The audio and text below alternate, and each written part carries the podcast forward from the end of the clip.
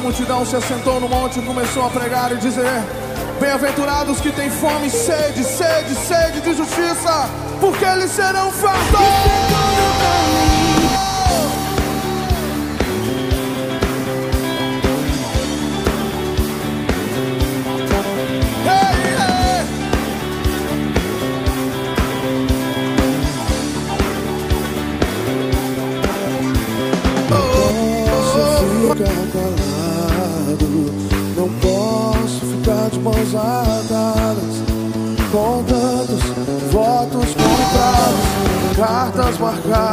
Profetas calados, as portas do inferno não vão prevalecer contra a igreja. Bem-aventurados que têm sede de justiça. Eu tenho sede de justiça, sede de justiça. Sacia minha sede, Senhor. Eu tenho sede de justiça, sede de justiça. Sacia minha sede, Senhor. Eu tenho sede de justiça, sede de justiça. Sacia minha sede, Senhor. Eu tenho sede de justiça, sede de justiça. Sacia minha sede, Senhor.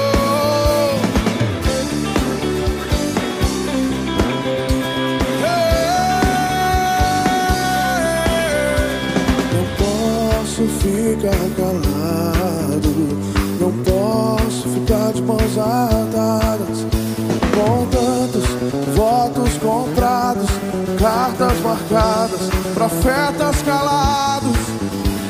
As portas do inferno não vão prevalecer contra a igreja. Não, não. Bem-aventurados que têm sede, sede de justiça. Sede de justiça, sede de justiça. Sacia minha sede, Senhor. Eu tenho sede de justiça, sede de justiça. Sacia minha sede, Senhor. Eu tenho sede.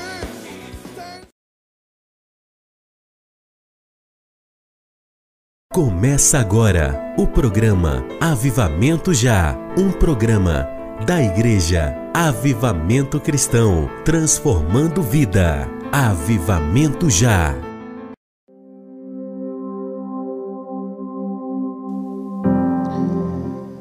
Louvado seja Deus, aleluia. Povo amado, muito bom dia. Deus abençoe sua vida poderosamente em nome de Cristo Jesus. Estamos de volta com você com o programa Avivamento Já. Prazer estar de volta aqui. Deus te abençoe. Você que já se encontra aí pelas redes sociais, você que se encontra pela emissora de rádio. Estamos de volta, começando o dia aqui eh, da maneira correta, buscando em primeiro lugar o reino de Deus e a sua justiça.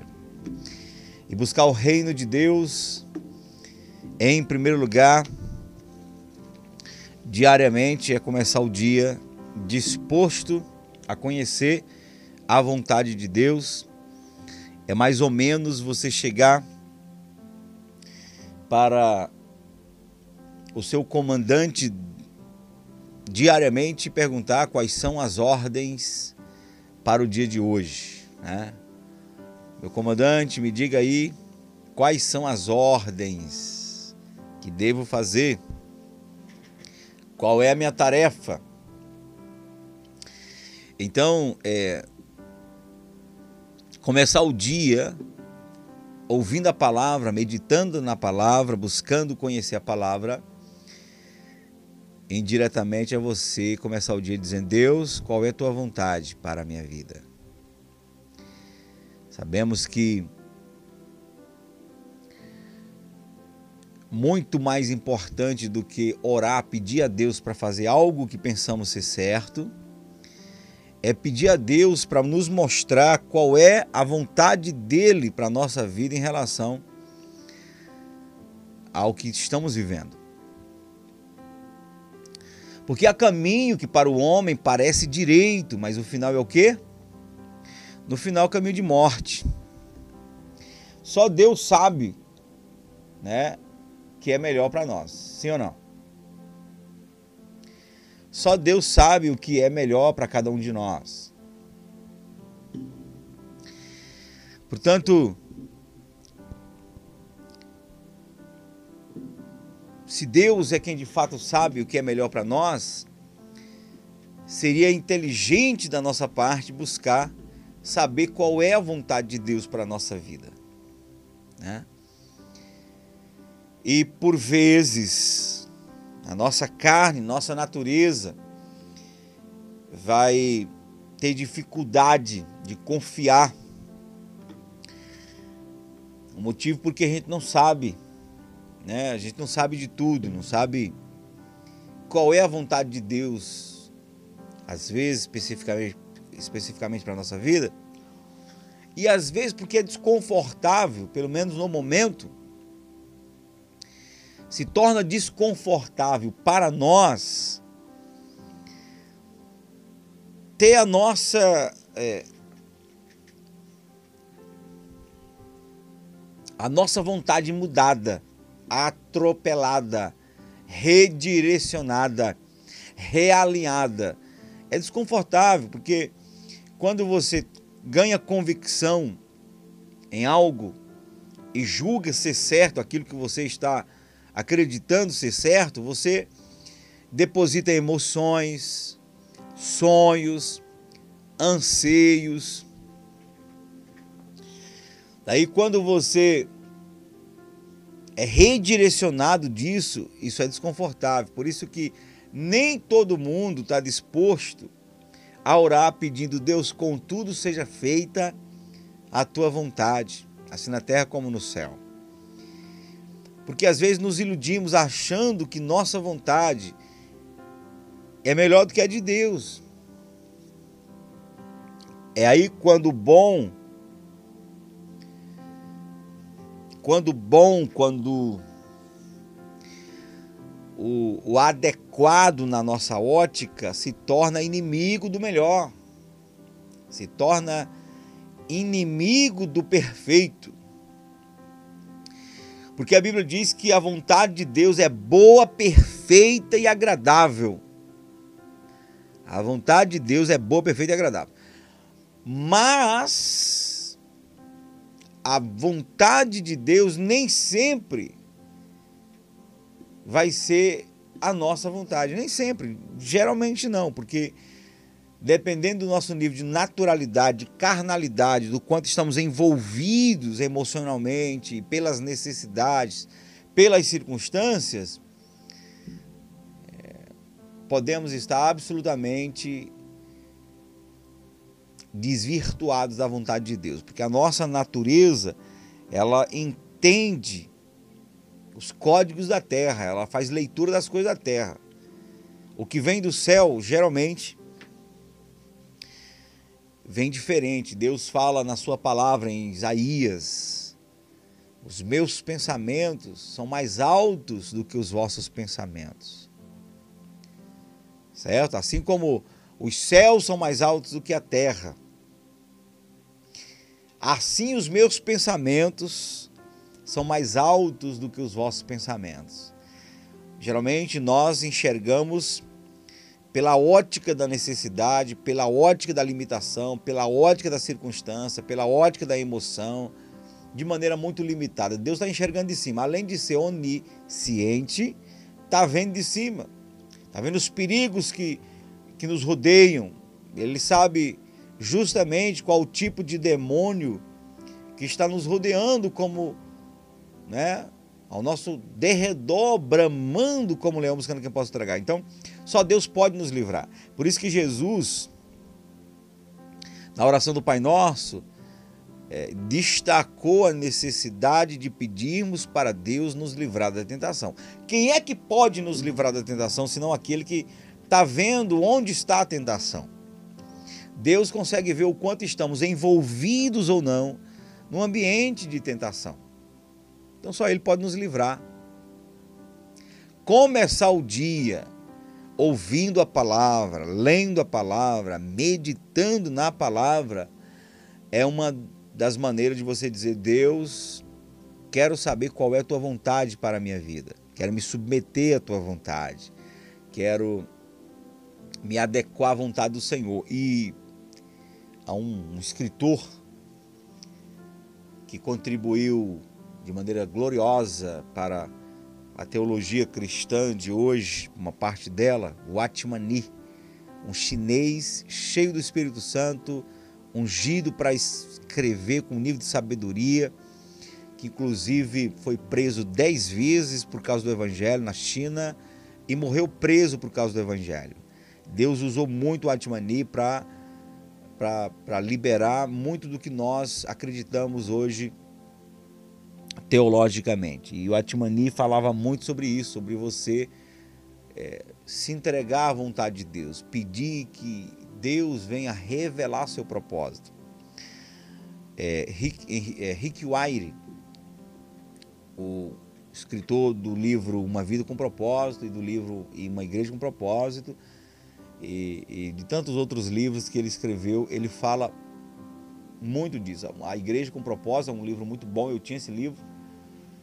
E ele fala justamente disso, em, em, em a gente orar pedindo para Deus, Senhor, me alinha ao teu propósito. Porque quando eu peço apenas para Deus atender uma necessidade que eu julgo ser necessidade minha, Deus pode até atender aquela necessidade e aquela necessidade ser suprida. Só que Deus, ele, ele, ele sabe de fato de verdade qual a minha real necessidade. Que às vezes o que eu julgo ser necessário para mim não é do que estou precisando. Eu preciso de algo talvez diferente que supriria tanto aquilo que eu julgo ser necessidade quanto outras situações da minha vida que eu preciso que sejam alinhadas, adequadas e, e sanadas. Né? Então, isso é um nível de fé, é, um nível de fé é, calçado com maturidade, com disposição em tomar a cruz, porque orar pedindo, Deus me mostra a tua vontade para a minha vida, me revela a tua vontade. É, esse é, é um nível de fé que vai naturalmente me levar a tomar minha cruz, a negar-me a mim mesmo. E esse nível de fé é muito maduro, né? É muito maduro esse nível de fé. Porque o cristianismo ainda é o cristianismo da cruz. A cruz que Jesus né, subiu, né, onde Jesus foi entregar sua vida por nós, e sobretudo a cruz onde eu me identifico com Cristo, quando eu nego a mim a mim mesmo, quando eu deixo de fazer minha vontade e busco a vontade de Deus, eu estou dizendo, eu estou crucificado com Cristo. É um nível de fé que agrada o coração de Deus, que chama a atenção do coração de Deus. Há dois níveis de fé que a Bíblia trabalha na nossa vida. A fé para mover montanhas, né? fé para expulsar demônios, fé para para orar e acreditar na mudança e a fé fidelidade. A fé quando eu digo, Senhor, mesmo, é como Jó. Mesmo que eu não tenha minhas necessidades supridas, mesmo assim eu vou continuar firme. Eu vou continuar obedecendo, por quê? Porque fé e fidelidade são sinônimos. Então você vai ver a mulher de Jó dizendo para ele: abandona esse teu Deus e morre. Porque não é possível que você vai continuar sendo crente diante de uma situação que está na cara que Deus não está contigo. Ele diz: você está falando igual uma louca. Se Deus me deu a bênção, se Deus me permitiu viver coisas boas, por que, que agora eu vou blasfemar dele me permitindo viver um momento ruim. Deus deu, Deus tirou, bendito seja o nome do Senhor. Aí Jó disse: ainda que ele me mate. Aí nesse momento ele já já é um discurso que está liberando para seus amigos. Ainda que ele me mate, nele esperarei. Essa mesma expressão foi liberada por Sadraque, Mesaque e Abidinego quando foram desafiados a se prostrarem diante da estátua de Nabucodonosor. Nabucodonosor falou assim: ó, vocês precisam se prostrar, senão vocês vão ser lançados na fornalha de fogo ardente. E aí eu quero ver qual Deus que vai livrar vocês. Sadraque, Mesaque e Abednego responderam: Olha, em relação a isso, meu rei, não há necessidade de respondermos, porque o nosso Deus, a quem servimos, é Ele que vai nos livrar da fornalha de fogo. Mas fique você sabendo, ó rei, que se Ele não nos livrar, mesmo assim, não vamos nos prostrar diante da imagem, diante da estátua. Ou seja, que, que, que tipo de fé, que tipo de fé é é, é esse? É o tipo de fé fidelidade. A minha fé em Deus não é apenas para extrair de Deus a bênção que supre minha necessidade. A minha fé em Deus vai além disso. A minha fé em Deus diz que continuarei crendo nele, agradando ele, independente da minha necessidade ser suprida. Essa, essa, essa é a fé fidelidade. Fé fidelidade. Então eu não sirvo a Deus condicionado à bênção que ele me fornece, porque isso seria barganha, toma lá da cá.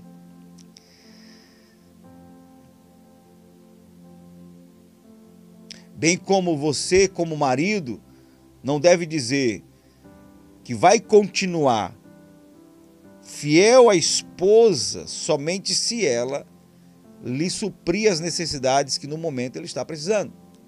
Já pensou? O marido chega para a mulher e diz: Olha, eu quero ter intimidade com você. A mulher diz: Eu não tenho condições, porque eu não estou bem, não estou preparada, enfim. Há várias razões pelo que a mulher, de repente, não está pronta para atender essa necessidade sexual do marido. E toda vez que isso acontecer, ele diz assim: Então eu vou te largar. Então eu vou te largar, porque eu, eu, você não me supre, porque você está tá me privando. Então, qual é a mensagem que esse marido está passando para essa mulher? Só estou com você por causa do sexo por causa do que você pode me oferecer, por causa da minha necessidade atendida quando eu preciso de você. Não estou com você porque gosto, porque amo, porque você é importante para mim, porque entendo que você é a mulher da minha vida. Então veja aí que a mensagem é uma mensagem é, completamente fora do propósito do casamento. Então é claro que na nossa aliança com Deus, nós somos supridos. O próprio Deus fala o quanto Ele quer nos abençoar. Mas a partir do momento que o meu compromisso com Deus está condicionado à bênção que Ele me fornece, então é um toma, da, um toma lá da cá. Não é uma fé fidelidade, não é uma adoração pelo que Ele é, mas pelo que Ele pode me proporcionar. Infelizmente há uma, há uma, há uma partícula do corpo de Cristo, dos cristãos do século XXI, que só entende o Evangelho nessa ótica certo? Provavelmente isso tem, tem a ver com a culpa disso é, vem dos próprios líderes que alguns alimentaram o entendimento da igreja apenas nesse aspecto. Vem para Deus que Ele vai mudar a sua vida, vem para Deus que Ele vai te dar uma casa nova, vem para Deus que Ele vai mudar a situação financeira, vem para Deus. E aí as pessoas, uma boa parte das pessoas que se achegam a Deus, que se achegam ao Evangelho vem apenas com essa ótica. Estou com Deus porque Ele me abençoa, estou com Deus porque quando eu preciso dele, Ele me atende, estou com Deus porque Ele é quem me cura, estou com Deus, entendeu? E tem muita gente que chega no ambiente e vai conhecendo a palavra e vai crescendo em maturidade, mas outras ficam presas, limitadas Há um parasita miserável que limita o entendimento de algumas pessoas, a ponto de algumas delas ameaçarem sair da igreja, sair do ambiente se elas não forem atendidas. Então elas ficam fazendo provas de Deus.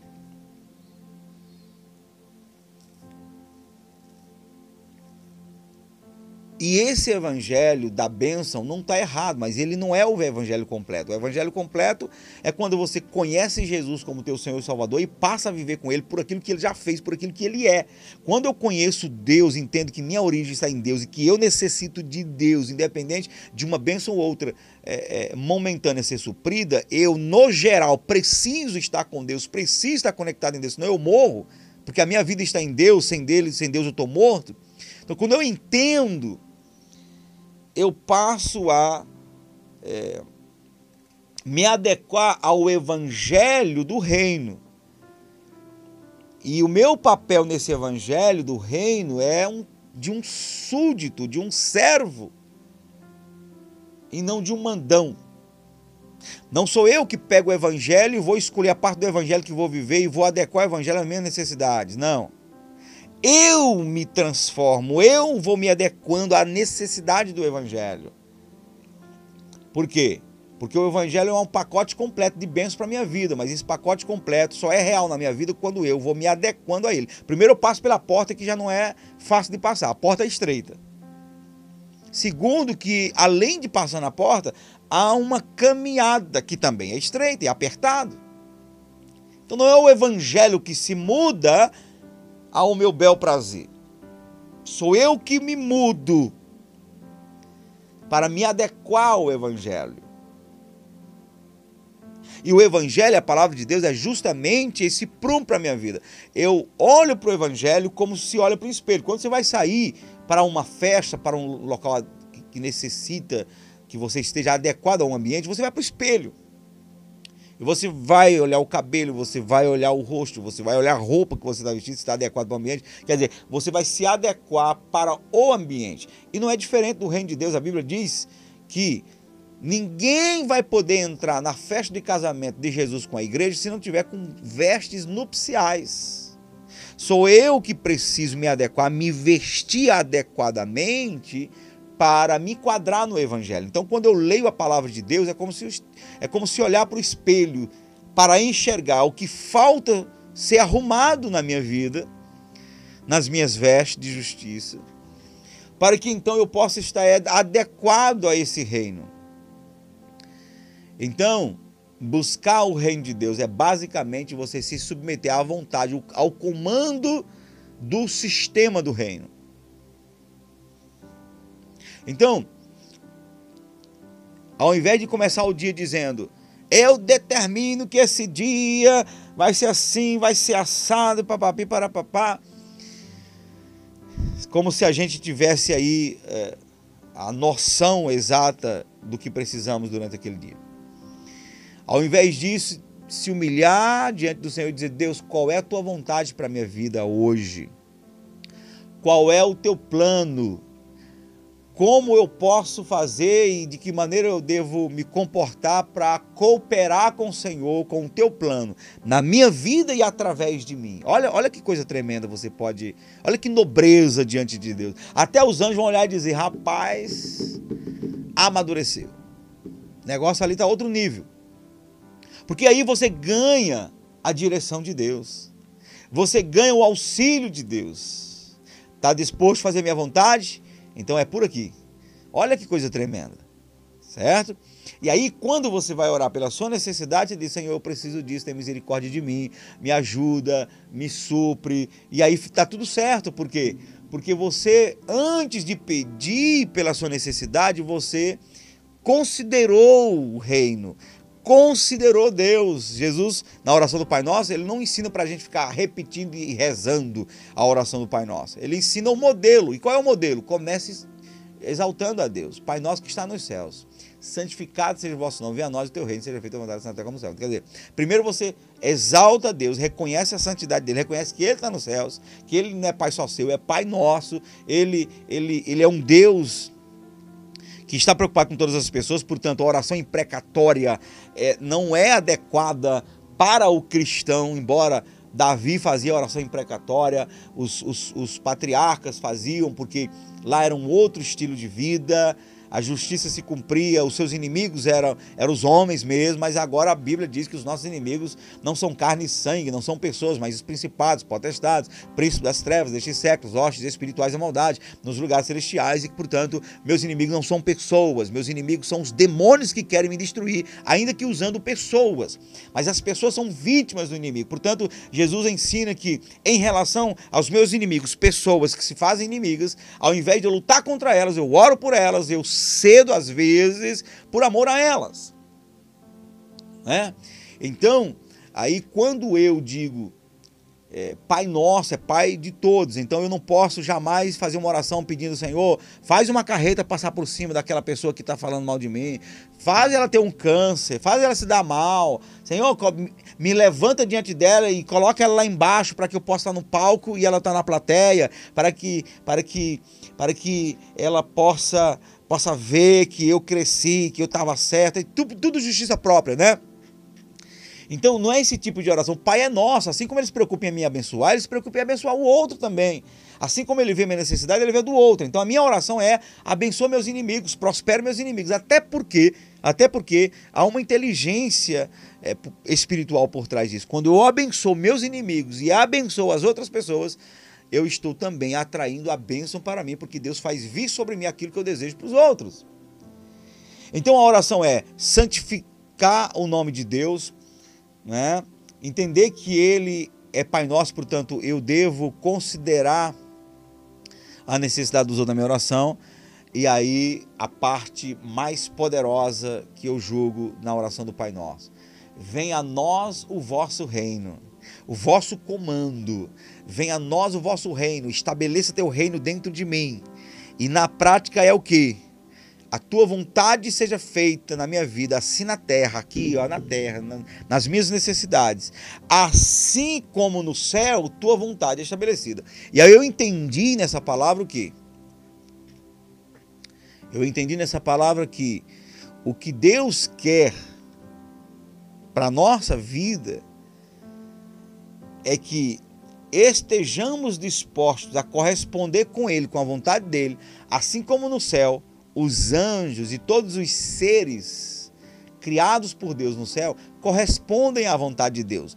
Você pode imaginar Deus dizendo para o anjo Gabriel: Anjo Gabriel, vai lá na terra e fala lá com Maria, fala com Daniel. E o anjo Gabriel ficar questionando: Senhor, eu vou, mas deixa para depois, eu não estou muito disposto agora não. Ou o anjo diz assim: Senhor, você não acha que deveria ser assim assado? Você pode imaginar um anjo questionando um comando de Deus. É, isso aí é fora de cogitação.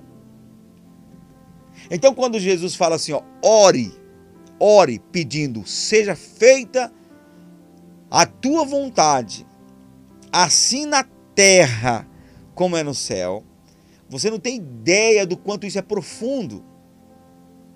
Porque eu preciso me envolver com essa oração. Eu preciso entender o que eu estou orando. Porque quando eu digo seja feita a tua vontade, e é claro que a vontade de Deus é boa, perfeita e agradável, é inteligente da nossa parte pedir para Deus fazer a vontade dele na nossa vida, isso aí é até egoísta da nossa parte, porque é, é querer ser muito abençoado. Mas precisa entender o que é isso aí. Porque quando eu digo seja feita a tua vontade, assim na terra como no céu, imediatamente Deus olha para mim e responde: Meu filho, é, é, é, é, justamente isso que eu quero fazer.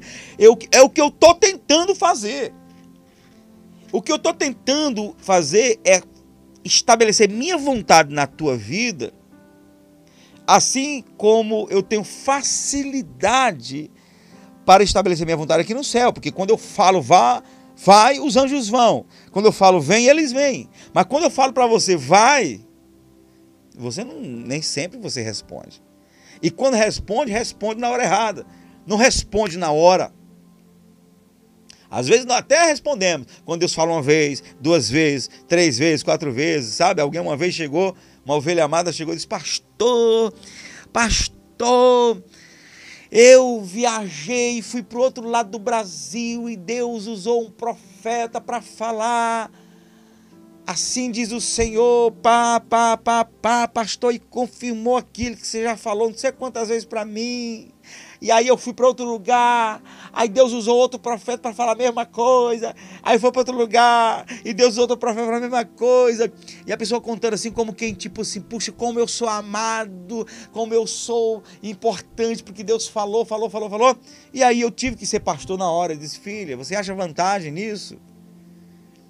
Se Deus teve que falar lá e falar através de outro, falar através de outro, só mostra que você é insensível à voz de Deus, que você é rebelde, desobediente. Deus não quer ter que falar duas, três, quatro vezes, Ele quer que você obedeça na primeira. E não há, prega, não há profecia mais eficaz do que a profecia da pregação da palavra. Quando você escuta uma pregação e aquela pregação fala, confronta você, quando aquela pregação vem, convence você da sua realidade, é a profecia de Deus. Porque a profecia ela tem três vertentes. Ela tem três propósitos: de edificar, consolar e exortar. Quando você se sente exortado, por uma pregação é uma profecia para você. Deus falou com você. Agora, quando você tem necessidade de ouvir outros falar, isso é isso é, pode ser sinal de rebeldia, relutância, incredulidade, isso não é vantagem para você. Deus pode começar a ausentar a palavra dele porque você não obedece, então ele vai começar a contar com aqueles que obedecem rápido. Então, Deus está dizendo para você hoje, para mim, eu quero fazer minha vontade na sua vida, mas você dificulta. Porque você não corresponde com o que eu falo da mesma maneira que aqui no céu os meus criados correspondem.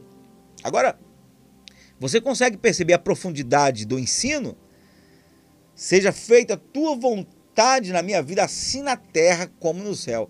Deixa eu dizer para você, nós só não somos 100% abençoados em todas as áreas, porque somos nós que dificultamos. Deus fala de uma maneira: olha, entra por aqui, faz isso aqui, perdoa, libera perdão, obedece, faça um sacrifício, se discipline, toma a tua cruz, vá por aqui, o caminho é estreito, obedeça. E Deus vai falando e a gente. Porque a gente é fácil para obedecer naquilo que, que, que corresponde ao nosso desejo. Alguém chega assim, ó, Deus está falando que quer isso e isso para sua vida, e já é desejo seu, você chega vai com velocidade. Mas naquilo que não é agradável, naquilo que, que vai cortar na carne, naquilo que vai exigir de você uma renúncia, aí você fica, deixa eu ver se Deus está falando mesmo. Ah, Senhor, se é do Senhor, então usa outra pessoa. Se é do Senhor, então me dá um sinal. Porque nós temos dificuldade de obedecer quando o comando confronta as nossas vontades. É? Então, Deus quer fazer coisas tremendas na nossa vida. Então, por isso que a Bíblia diz: Eu amo os que me amam, e os que cedo ou de madrugada me buscam me acharão. O que é buscar cedo de madrugada? É buscar cedo na sua vida, na sua juventude. A madrugada da sua vida é a sua juventude. Por isso a Bíblia diz: lembra-te do teu Criador no dia da tua mocidade. E aqueles que cedo me buscam me acharão. Na prática diária é você considerar o que Deus quer para a sua vida no começo do dia. Ou pelo menos fazer uma oração humilde, dizendo: Senhor, eu não sei, eu não tenho certeza, não tenho convicção, não tenho clareza da tua vontade para esse dia de hoje. Qual é o teu plano para a minha vida? Venha, atropele os meus valores, as minhas vontades, eu te dou liberdade do Senhor, mudar meus planos, mudar minhas vontades e estabelecer a tua vontade. Mas fazer isso com sinceridade, com humildade e permitir que Deus então venha fazer mudanças, mudar o coração em um outro coração. Isso é a nobreza do evangelho que infelizmente, querido ouvinte, infelizmente, não é uma linguagem, não é um discurso que ocupa todos os púlpitos hoje. Nos preocupa muito, quanto pastores, uma linha de crença evangélica que, que, que há um, algum tempo tem sido desenvolvido. E há um tempo atrás isso estava muito restrito aos cristãos da Europa, da América, mas hoje o Brasil tem copiado com velocidade e com força essa linha evangélica, que é uma linha evangélica de autoajuda e não do evangelho da cruz. OK? Então, existe muitos discursos de autoajuda nos púlpitos. Entendeu? E eu quero aqui dizer que o evangelho continua ainda sendo o evangelho da cruz, que o altar de Deus, os púlpitos, eles não existem para desenvolver habilidades humanas, para levar as pessoas a se darem bem aqui na terra. Não, não. Já existe um caminho para você se dar bem na terra, que é a dignidade do trabalho. A Bíblia diz que do suor do rosto comerás. Então, já existe um caminho de Deus. Trabalhe. Seja fiel no pouco, seja dizimista. Né? Deseje para os outros o que você deseja para você. Seja generoso, ajude. Já há um caminho, já há um ensino da palavra para você prosperar bem nessa terra. Os púlpitos, os altares de Deus são existem o, com um propósito, e o propósito é muito mais para tirar das pessoas do que colocar nelas. Tirar o que, pastor? Tirar a justiça própria, tirar o egoísmo, né? tirar é, é, é, a, a, a prisão né? a prisão, as paixões, as concupiscências mundanas, entendeu? Então o evangelho, ele chega na nossa vida para equilibrar, preste atenção, o complexado, o travado, o, o, a pessoa que é vítima do demônio da miséria, ele chega na igreja, se liberta e então ele vai conquistar sua dignidade. O Evangelho levanta ele nesse aspecto porque faz parte da bênção de Deus. Por outro lado, o Evangelho vai baixar a bola daquele que vive 24 horas como um jovem rico. Aquele tipo de gente cujo coração é 100% inclinado somente às coisas desse mundo e não pensam no céu, não pensam em abrir mão de seus valores errados para se adequar ao Evangelho da cruz e eles precisam se arrepender. Então, para algumas pessoas, o evangelho acrescenta, para outras, o evangelho tira, poda. Então, vamos lá. Para os discípulos que estavam dispostos a abrir mão de tudo, e Pedro falou: Senhor, deixamos até nossa família para estar contigo, para viver o teu propósito. Jesus falou o que para ele? Não há ninguém que tenha deixado coisas,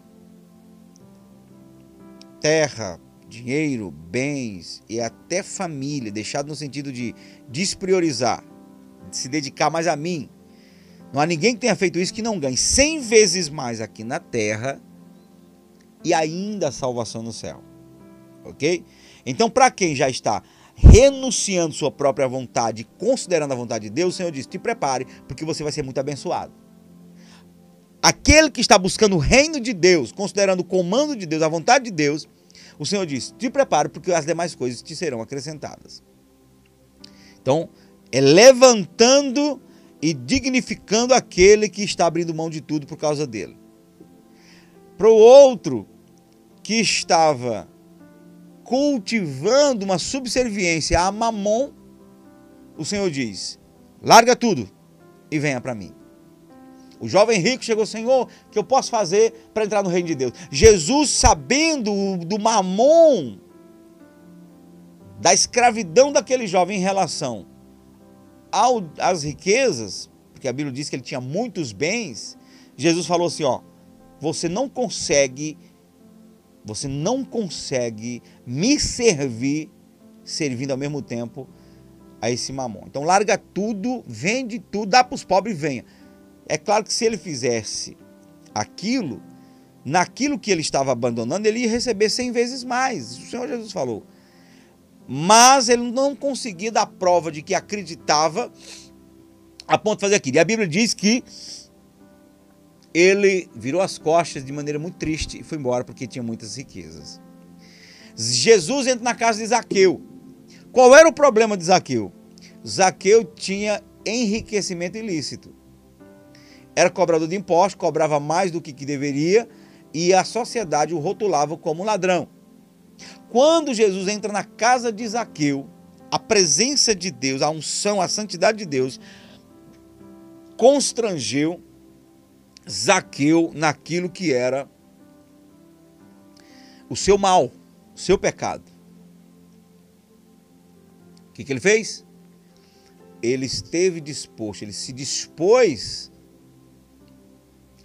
a viver a vontade de Deus. Então ele disse assim: Senhor, eu vou pegar, devolver quatro vezes mais as pessoas que eu roubei, vou dar metade dos meus bens aos pobres, porque aquilo foi, foi o que ele sentiu, o Senhor o ministrou naquilo que era o calcanhar de Aquiles, aquilo que era é, é, é, parasita na vida de Zaqueu. E o Senhor disse: Hoje entrou salvação nesse lugar. Quando é que entrou salvação? Quando Zaqueu decidiu dar os seus bens para os pobres? Não, salvação não se compra com dinheiro. A salvação entrou quando Zaqueu se disponibilizou a viver a vontade de Deus. E ele entendeu que a vontade de Deus era que ele ressarcisse, parasse de roubar. Entendeu? Então,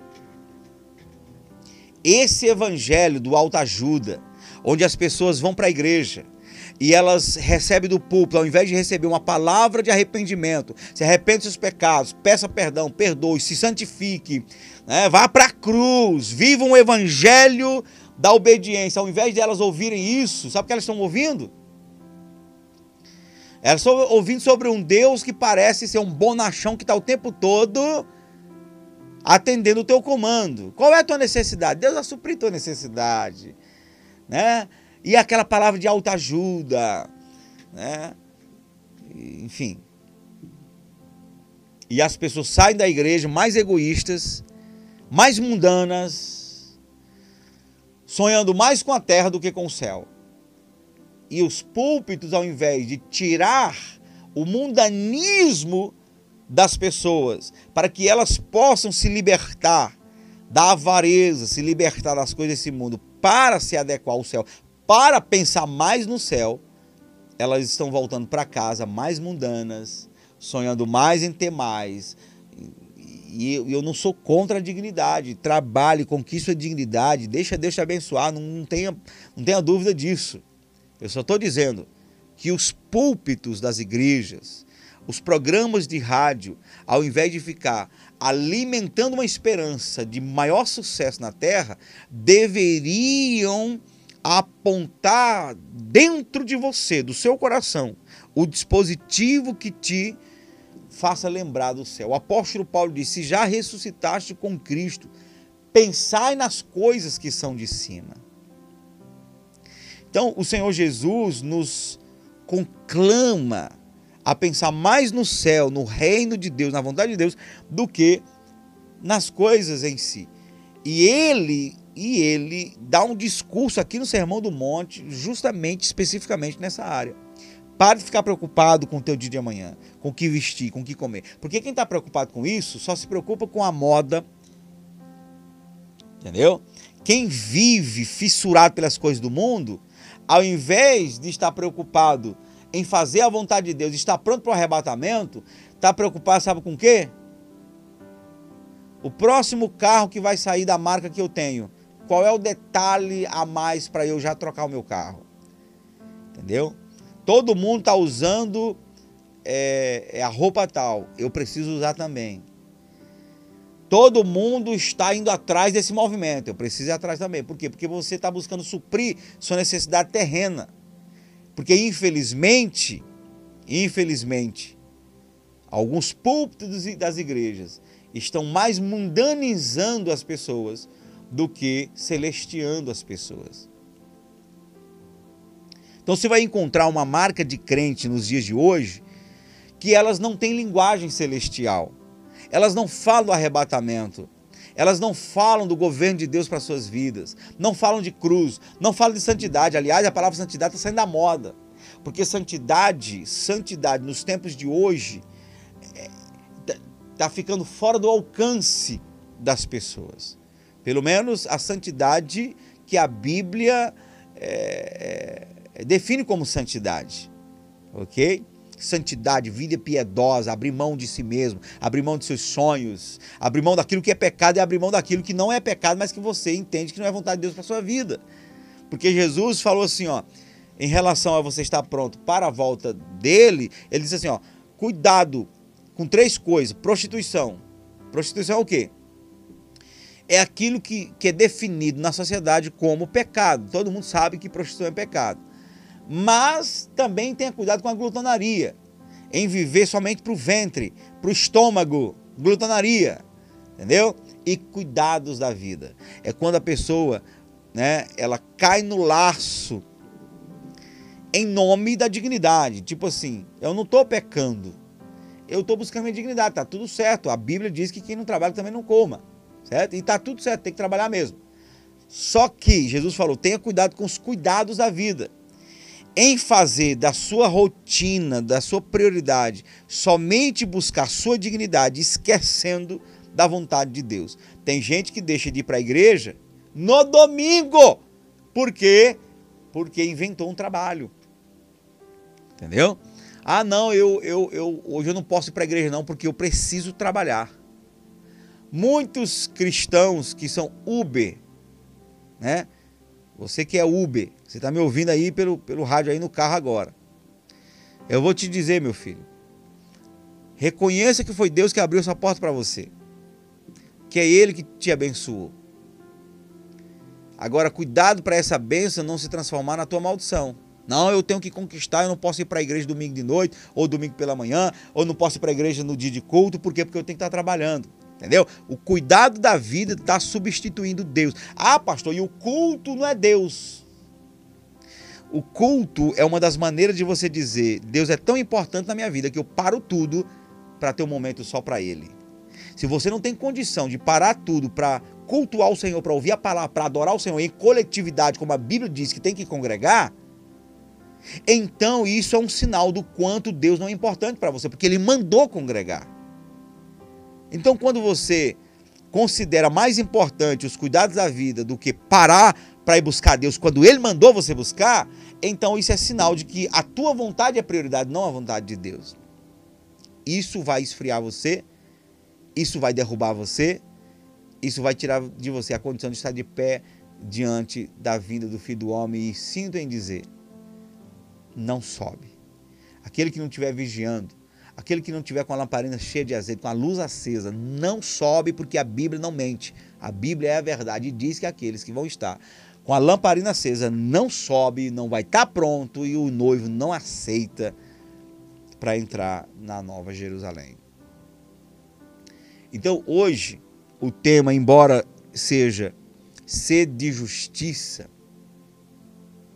hoje não entramos no mérito, não entramos no versículo, não falamos do versículo, mas eu preciso dizer que o que eu estou ensinando aqui agora, que é trazer a vontade de Deus para a sua vida, é a maneira mais eficaz de você ter fome e sede de justiça. Por quê? Quem é o justificador? Quem é a fonte, o prumo o referencial de justiça? Deus. Deus. Então, a incoerência das incoerências é dizer que você é justo quando você desconsidera o justificador. Não, aquela pessoa é muito honesta, ela é muito justa. Ela só não é, ela só não crê em Deus, mas ela é justa. Essa justiça dela, dela, dessa pessoa, é uma justiça morta. E muitas pessoas praticam certa justiça para desencargo de consciência, para cobrir certas falhas que ela tem. Porque uma pessoa não pode entender o que é senso de justiça, o que é verdadeiramente sede de justiça, se ela não tem dentro dela o sentimento dado por Deus, do justificador que de fato consegue balizar o que é justo ou não. Então vamos lá. A Bíblia fala do juiz iníquo, que não temia Deus nem respeitava homem algum. Aí eu pergunto: qual a função de um juiz? Qual é, é, qual é a necessidade de se ter um juiz? Qual é o papel do juiz? Estabelecer a justiça. Então o juiz ele ele cria uma estrutura, tem que ter um promotor, tem que ter um advogado de defesa, tem que ter o jurado que vai julgar a defesa e a acusação para ver se aquele réu é culpado ou não. E o juiz está ali para administrar tudo aquilo e bater martelo no final. Então, a figura do juiz é, é para, de fato, é, direcionar a justiça. Tem que se ser justo. O juiz é o, ali, o balizador. E mesmo tendo esse papel de ser o promotor da justiça, de ser aquele que bate o martelo final, que entende, né, e, e julgou a causa, a Bíblia diz que o juiz era iníquo. Como que alguém que vive para estabelecer justiça é iníquo? Então ele era justo naquilo que ele queria ser justo, porque ele tinha o poder de estabelecer a justiça. Mas estava lá cometendo injustiça, não atendendo à necessidade de uma mulher que estava sendo lesada pelos seus inimigos. Então a justiça do homem é falha, é falho. A justiça do homem é loucura diante de Deus. Só existe uma maneira de você viver a verdadeira justiça. Primeiro, sendo justificado pelo justo juiz, Jesus. Ok? Segundo, isso tem que vir como uma, uma virtude do Espírito Santo, uma armadura de Deus, couraça da justiça, cinturão é, da justiça, couraça da justiça. Então, justiça mesmo só vive quem tem a fé em Cristo Jesus, que é justificado por Jesus. O resto é, é, é, é parcial. Ok? Então, nós somos conclamados como povo de Deus a viver a justiça de Deus, a ter sede de justiça, para que se estabeleça, por exemplo, nós como evangélicos clamamos para que se estabeleça a justiça de Deus no Brasil. Aí vamos lá. Eu que estou clamando pela justiça de Deus no Brasil. Estou dando meu voto para quem tem projetos injustos, projetos que desgraçam a família, projetos completamente contrário à fé bíblica. Então, como que eu clamo por justiça quando eu estou, na prática, sendo a favor dos corruptos. Então, o programa de amanhã vai passar um pouco por essa vibe aí. Hoje, Deus quis nos despertar para buscar a vontade dEle. E a oração que nós vamos fazer é: Senhor, nos mostre qual é a tua vontade para a nossa vida hoje.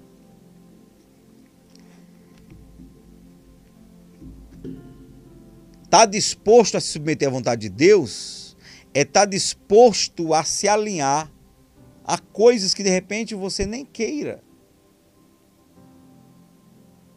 Dentro de um relacionamento conjugal, a mulher quer continuar com a razão. O marido quer continuar com a razão. E se Deus chegar e conversar com o marido e conversar com a esposa e disser, você tem que mudar nisso, para ele, e disser para ela, você tem que mudar nisso. Até que ponto o marido está disposto a mudar certa postura que ele entende como valor? Até que ponto a mulher está disposta a mudar certa postura em favor do casamento? Porque se existir um lugar onde o egoísmo aflora, o egoísmo entra em alta, é no ambiente do casamento. Os maiores problemas que nós temos em aconselhamento de casais, o maior problema está no egoísmo. Nenhum está disposto a abrir mão de seus valores, de seu conforto em prol do casamento, em prol do, do outro. Mas quando Deus entra numa situação conjugal, você pode ter certeza. Você pode ter certeza que geralmente Deus não vai estar a favor de você. ele vai estar a favor da tua mudança. Porque aquilo que de repente é bom para você, é confortável para você, pode não ser confortável para o seu cônjuge, para o seu marido ou sua mulher, ou não é confortável para o casamento em si. Está pronto, está disposto a abrir mão de certas coisas em prol do casamento? Nem todo mundo está disposto. E às vezes, como pastor, a gente mostra, ó, a Bíblia diz que é assim, assim, assim, assim, assim. Sabe o que a pessoa responde? Não, isso é injusto. Eu tenho certeza, pastor, que Deus não quer isso para mim, porque Deus quer me quer feliz. Então, esse é o evangelho que muitos entenderam como o evangelho do reino. Deus se adequar à minha felicidade. Afinal de contas, eu vim para a igreja para ser feliz. Entendeu? É a mesma coisa do marido dizer assim: você tem que mudar tudo porque eu me casei para ser feliz. E a mulher dizer para o marido: você tem que mudar tudo por causa de mim porque eu me casei foi para ser feliz. Senão, vamos embora. E nenhum está disposto a abrir mão pela felicidade do outro. Não existe comparação mais eficaz, mais rica, mais perfeita para a nossa vida no Evangelho do que o ambiente do casamento. O casamento é a figura mais, mais clara para comparar a nossa vida no Evangelho. Porque, embora ainda a igreja não casou com Jesus, porque ela é noiva, nosso compromisso com Deus começa com a aliança que fazemos com Ele. Aliás, a Bíblia fala da velha aliança e da nova aliança. Então, entregar a vida para Jesus é se submeter à nova aliança. A aliança fala de compromisso, de sacrifício. Ok? E antes de eu visualizar meus direitos nessa aliança, nesse compromisso, nesse pacto, eu preciso entender quais são meus deveres. E deixa eu parar para orar aqui, porque aqui vai longe, não para não. Eu quero orar com você, quero clamar a Deus a vontade dele, e eu tenho certeza que tem muita coisa que a gente nem precisa perguntar se é a vontade do Senhor. É a vontade de Deus curar nossas enfermidades? A Bíblia diz que Jesus morreu para nos curar, para levar nossas enfermidades. É a vontade de Deus que a nossa família esteja bem, que nosso casamento esteja bem? Está na palavra.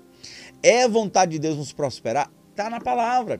É vontade de Deus nos santificar, nos libertar? Está na palavra. Está tudo na palavra. Entendeu? Só precisamos entender a maneira certa e o tempo certo. Então vamos clamar aqui a Deus agora. Eu quero convidar você a orar comigo em nome do Senhor Jesus. A oração é a atividade espiritual mais importante do cristão. Ore e creia na resposta de Deus. Momento de oração com o pastor Zezinho Siqueira.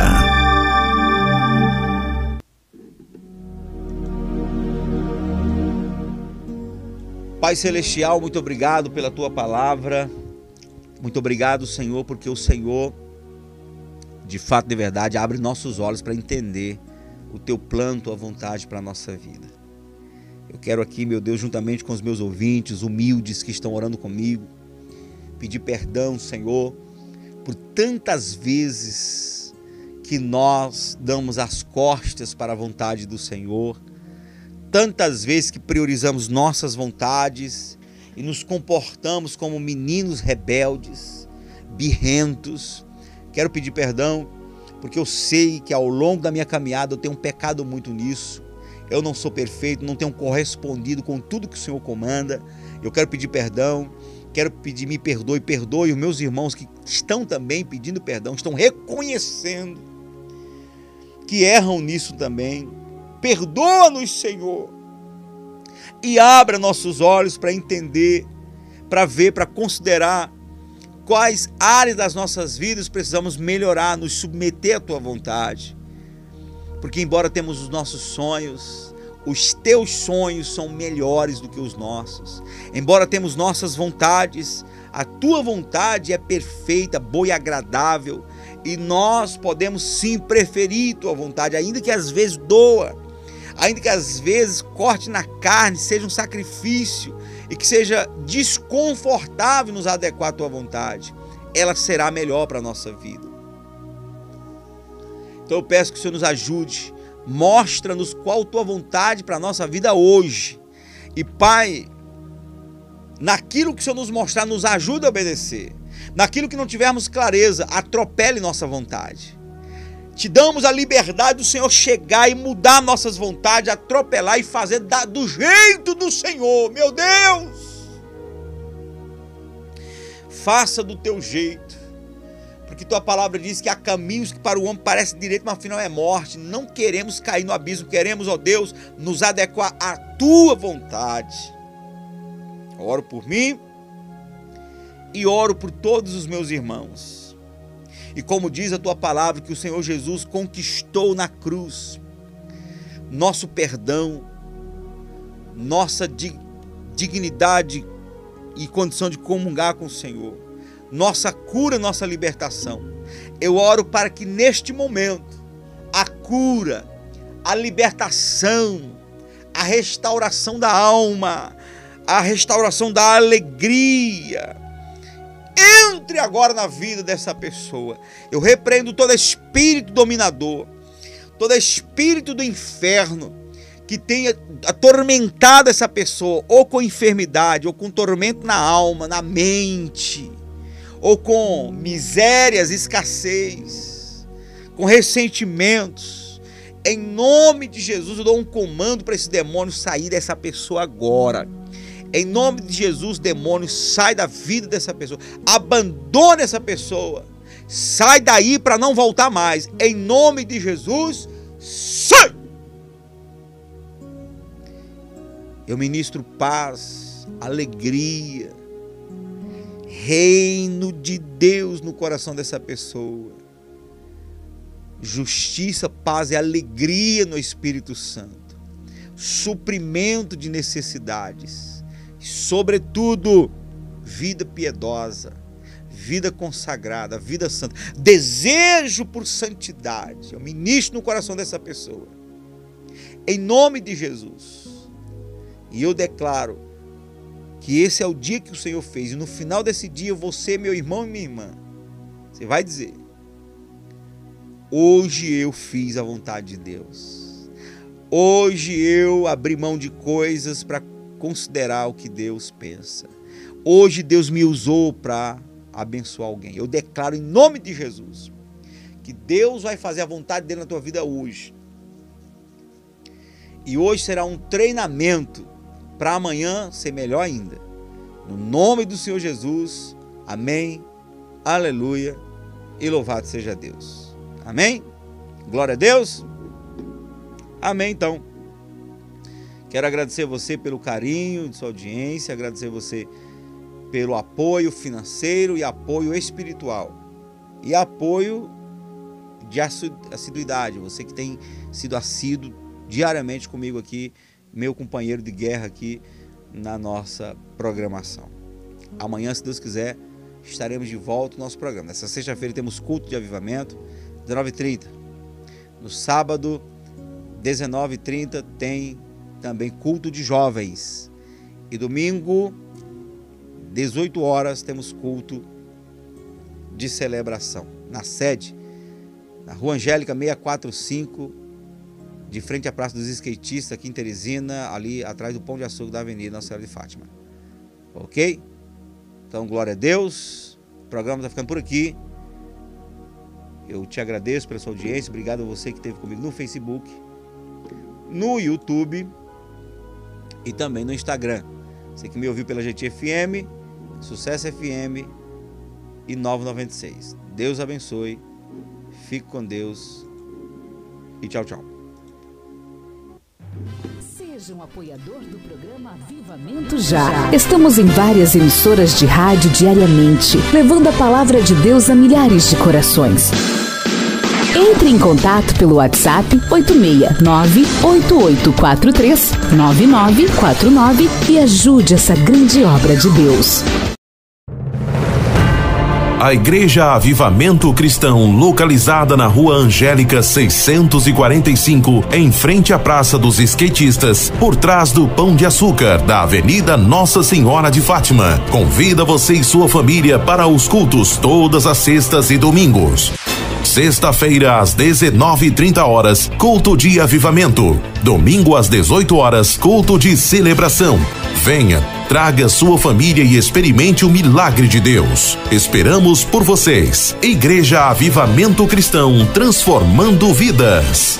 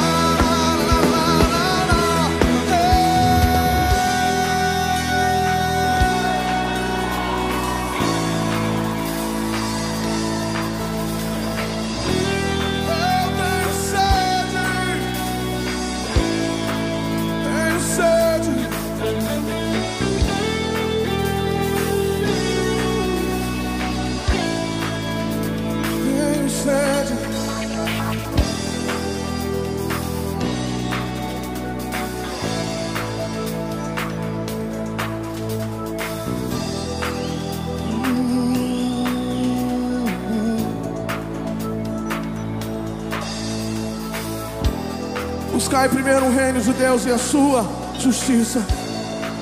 Vós sois o sal da terra e a luz desse mundo. Não vos conformeis com esse mundo, mas transformai. Esse povo que Deus está levantando é um povo que vai transformar, que vai transformar. É um povo que vem para restaurar, para acabar com a corrupção, com as cartas marcadas, com os votos comprados.